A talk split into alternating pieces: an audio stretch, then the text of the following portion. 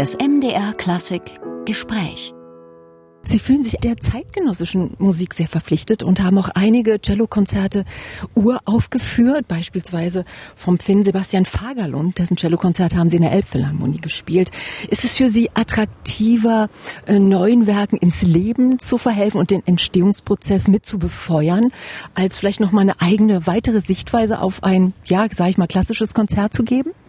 Nein, überhaupt nicht. Also für mich gehört alles dazu. Also alte und äh, neue Musik. Und Musik ist ja niemals alt. Also die Musik wird ja immer wieder neu zum Leben gebracht. Es ist ja nicht wie ein Museumsstück, wie ein Bild, was man, was immer da ist, was man anschaut und sich die Perspektive verändert, sondern die Partitur vom Beethoven Konzert ist zwar da, aber äh, das Werk entsteht erst in dem Moment. Deswegen ist eigentlich alles wichtig und äh, spannend für mich. Und ich mache zeitgenössische Musik vor allem, um mehr darüber zu lernen, wie man Noten zu Papier bringt, mit welchen Problemen die Komponisten zu kämpfen haben, dass man auch mehr mit versteht, wie man eine Notation von einem Bach oder von Haydn oder einem Brahms verstehen kann. Und das finde ich deswegen absolut ähm, ja unersetzbar, zeitgenössische Musik zu spielen, aber eben um besser die sogenannte alte Musik zu studieren. Ich mache eigentlich ein, zwei, dreimal im Jahr immer ein neues Cello-Konzert, aber normalerweise jetzt übermorgen spiele ich das Elgar-Konzert. Ich habe dieses äh, die Saison Walton und Wojak und Haydn und Chelomo gespielt, also Dutilleux und es gehört eigentlich alles für mich dazu.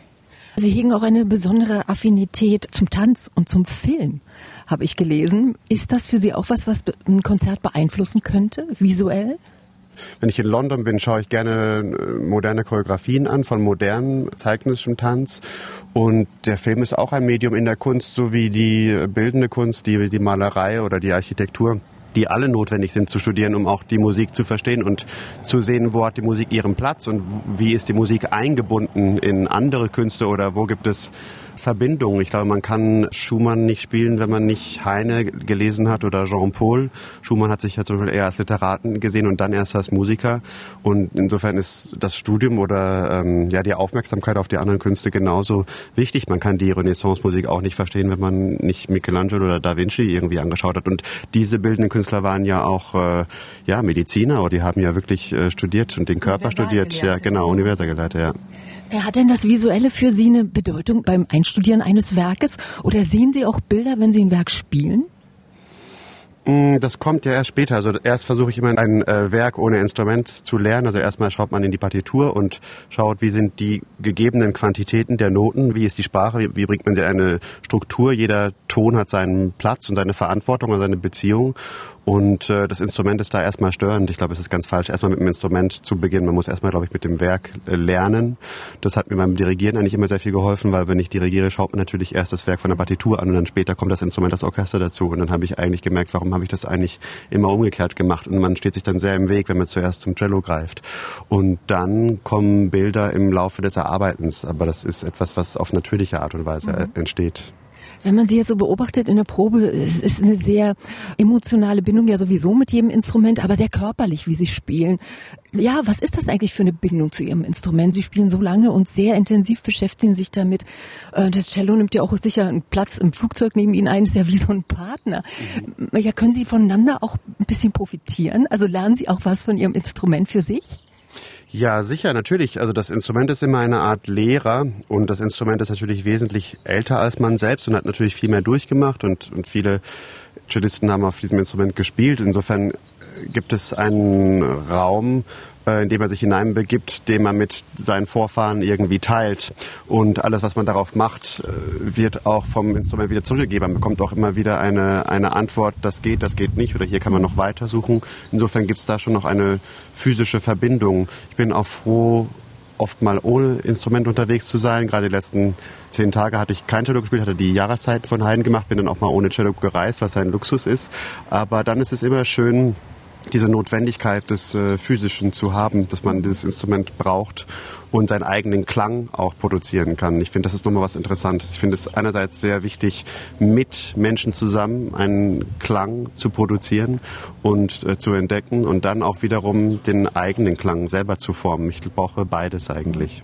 Hier bei den Dresdner Musikfestspielen treffen Sie ja wie wahrscheinlich selten auf Kolleginnen und Kollegen Ihres Faches. Der Intendant äh, Jan Fohler ist ja selber auch Cellist und hat mit Cellomania ähm, jetzt 40 Cellisten eingeladen. Heute Nachmittag spielen drei. Wie ist das für Sie? Lernen Sie auch voneinander? Ich habe vorhin gesehen, Sie unterhalten sich über den Bogen. Ist das auch wie so eine Art Klassentreffen? Ja, wir sehen uns natürlich viel zu selten. Es gibt jetzt auch, auch viel zu wenig Zeit. Wir sehen uns jetzt kurz vor zwischen den Proben und jetzt tauscht man sich halt über die üblichen Dinge aus, die, die einen faszinieren und das ist, finde ich, immer sehr, ja, sehr spannend und, und sehr förderlich. Also ich finde das ein schönes Gemeinsamkeitsgefühl. Es gibt auch Menschen, die ihr Leben, ihre ganze Lebenszeit damit verbringen, sich damit auseinanderzusetzen. Warum sollte man das nicht teilen? Und das ist dann immer eine sehr schöne Sache eigentlich. Ist denn die Anspannung größer, wenn man weiß, da sitzen Kollegen im Konzert? Das kommt immer drauf an, so ein bisschen auf die Veranstaltung drauf an. Das hat sehr viel mit dem Organisator, muss ich sagen, zu tun.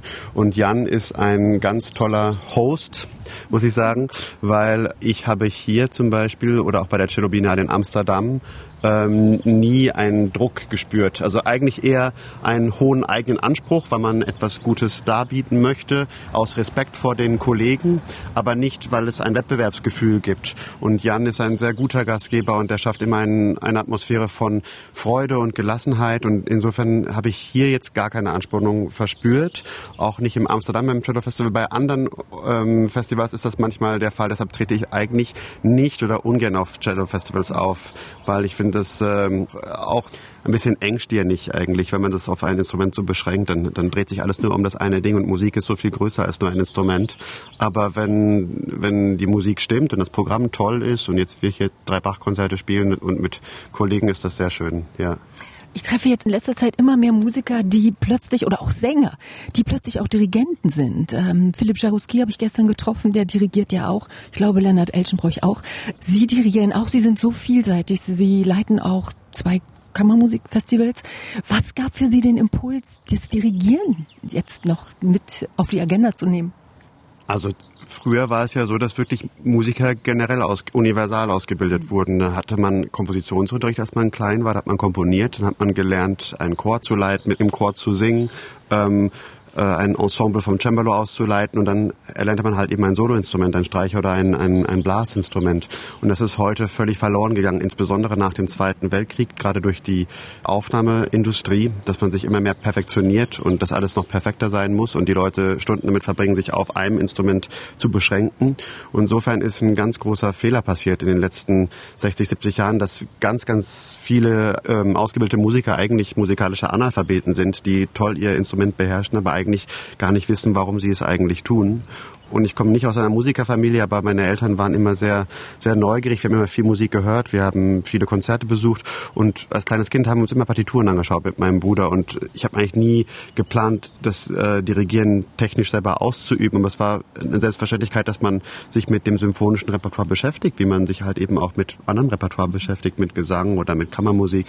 Und dann habe ich eine Zeit lang sehr, sehr viel vor allem Kammermusik gespielt, weil ich immer über die Kammermusik am meisten gelernt habe. Ich finde, man lernt von Kollegen auf anderen Instrumenten viel, viel mehr als einem Lehrer, der im Frontalunterricht einem sagt, ja, nein und so und so.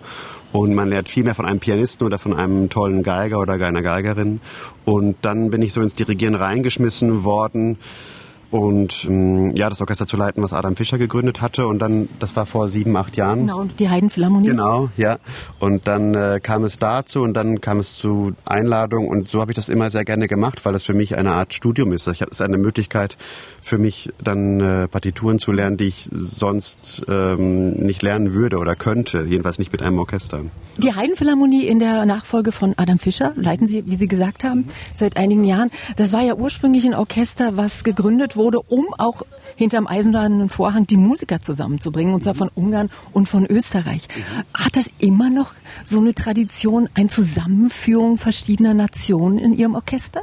Ja, es gibt nach wie vor viele Österreicher und viele Ungarn vor allem im Orchester, aber ich habe dann viele Freunde eingeladen, die auch andere europäische Orchester leiten, Münchner Kammerorchester oder in Potsdam. Insofern ist es ein bisschen europäischer geworden. Ich würd, wir haben deshalb auch den Namen Österreich-Ungarisch rausgenommen, weil es jetzt ein europäisches Orchester geworden ist und man lebt halt mit der Zeit und wir sind nun halt eben in einem verbundenen Europa und ich finde das wichtig, ja.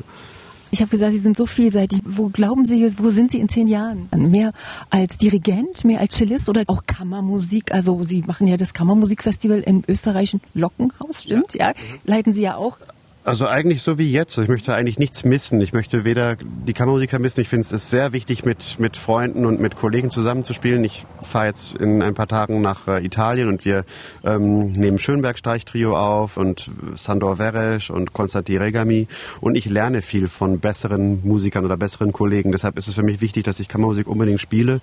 Und dasselbe tue ich auch beim Dirigieren, man lernt vom, vom Orchester, vom Klang und man muss ein Orchester haben, um sich die symphonischen Werke zu erarbeiten. Und dann brauche ich mein eigenes Instrument, um auch selber meinen Klang zu formen oder auch selber an dem Instrument zu lernen. Deshalb werde ich immer so diese drei Stationen unbedingt brauchen und ich, die muss man in einer guten Balance halten, muss immer schauen, ja, dass jede Säule gesund ist und sich entwickelt und, und sich nährt. Und das bestimmt so ein bisschen die Richtung, wo es dann hingeht. Aber das ist, das kann man selber nicht so ganz entscheiden. Vielleicht auch noch mal zu Ihrem Instrument. Das ist ein Guadagnini, mhm. stimmt das? Das hat natürlich schon einige Spuren. Wie ist es, auf so einem historischen Instrument zu spielen? Und kennen Sie eigentlich einige Vorfahren, die da drauf gespielt haben? Mhm.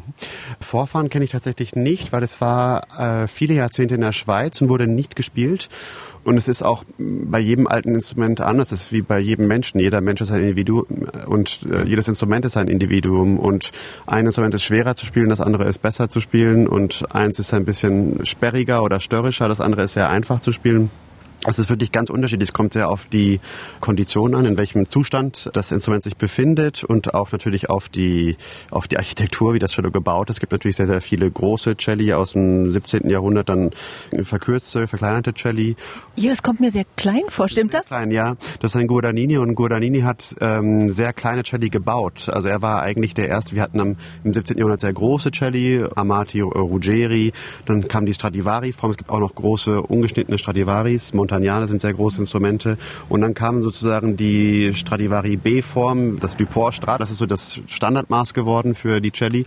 Und Guadagnini hat kurz danach, ab den, in den 40er Jahren vom 18. Jahrhundert angefangen zu bauen in Piacenza zuerst. Und er hat grundsätzlich kleinere Instrumente gebaut. Diese Instrumente sind so 70 bis 72 Zentimeter, das macht aber schon viel aus von der Mensur. Und die sind auch in einem viel besseren Zustand generell, weil sie natürlich 100 Jahre weniger auf dem Buckel haben oder 50 Jahre weniger als die Stradivari-Instrumente oder Montagnanas und sich natürlich auch die Transportmöglichkeiten verbessert haben. Man hat einfach zu jeder Zeit bessere Möglichkeiten, ein Instrument zu transportieren und wenn man früher eine Decke drüber gelegt hat und dann gegen irgendetwas geknallt ist, dann gab es halt viele Risse und dann gab es die Kästen haben sich ja auch entwickelt und ähm, insofern sind die Guaranis eigentlich generell in einem ganz guten Zustand und ähm, da habe ich bis jetzt noch keine großen Probleme gehabt mit Reisen oder Feuchtigkeit oder Temperaturen. Das ist relativ stabil. Sehr wichtig ist der Bogen. Wie viel macht das aus? Bei einem Holzbläser ist natürlich das ähm, Mundstück entscheidend. Bei Ihnen habe ich das Gefühl, ist der Bogen sehr entscheidend. Ja, der Bogen ist sehr wichtig. Gerade wenn man diese Musik spielt, kann man die größte Unterscheidung machen vor 1790 äh, oder danach. Vor 1790 gibt es so viele mögliche Bogenarten aus so verschiedenen Ländern, barocke, klassische Bögen. Und danach hat Tourt dann den modernen Bogen entwickelt. Und was sich da unterscheidet, ist einfach die, die Form. Und äh, mit dem Bogen abtourt, der ist eher zum Singen gedacht, also auch mit dem Repertoire zusammenhängt. Und davor sind die Bögen eher zum Sprechen gedacht. Und da macht es einen großen Unterschied. Ich könnte oder würde einfach jetzt schon seit einem Jahrzehnt keine Musik vor 1790 mehr auf einem modernen Bogen spielen. Das ist so, wie wenn man äh, in einer ganz kleinen Fußgängerzone mit einem riesen LKW reinfährt. So kann man es ungefähr vergleichen, weil die Musik muss sprechen und sie muss lebendig sein und der Bogen muss leicht sein. Und äh, wenn man mit einem modernen Bogen äh, diese alte Musik spielt, gibt es nicht mehr die Möglichkeiten zu sprechen oder sich zu artikulieren und man macht sich das Leben einfach schwer. Das Cello kann ja eine unglaubliche Melancholie verbreiten. Färbt das auch ein wenig auf das Wesen des Cellisten ab? Ich glaube ja. Ich glaube schon, ja. Ich glaube, dass, äh, dass das schon einen Einfluss hat und dass wir generell eine melancholische Ader haben, ganz bestimmt, ja.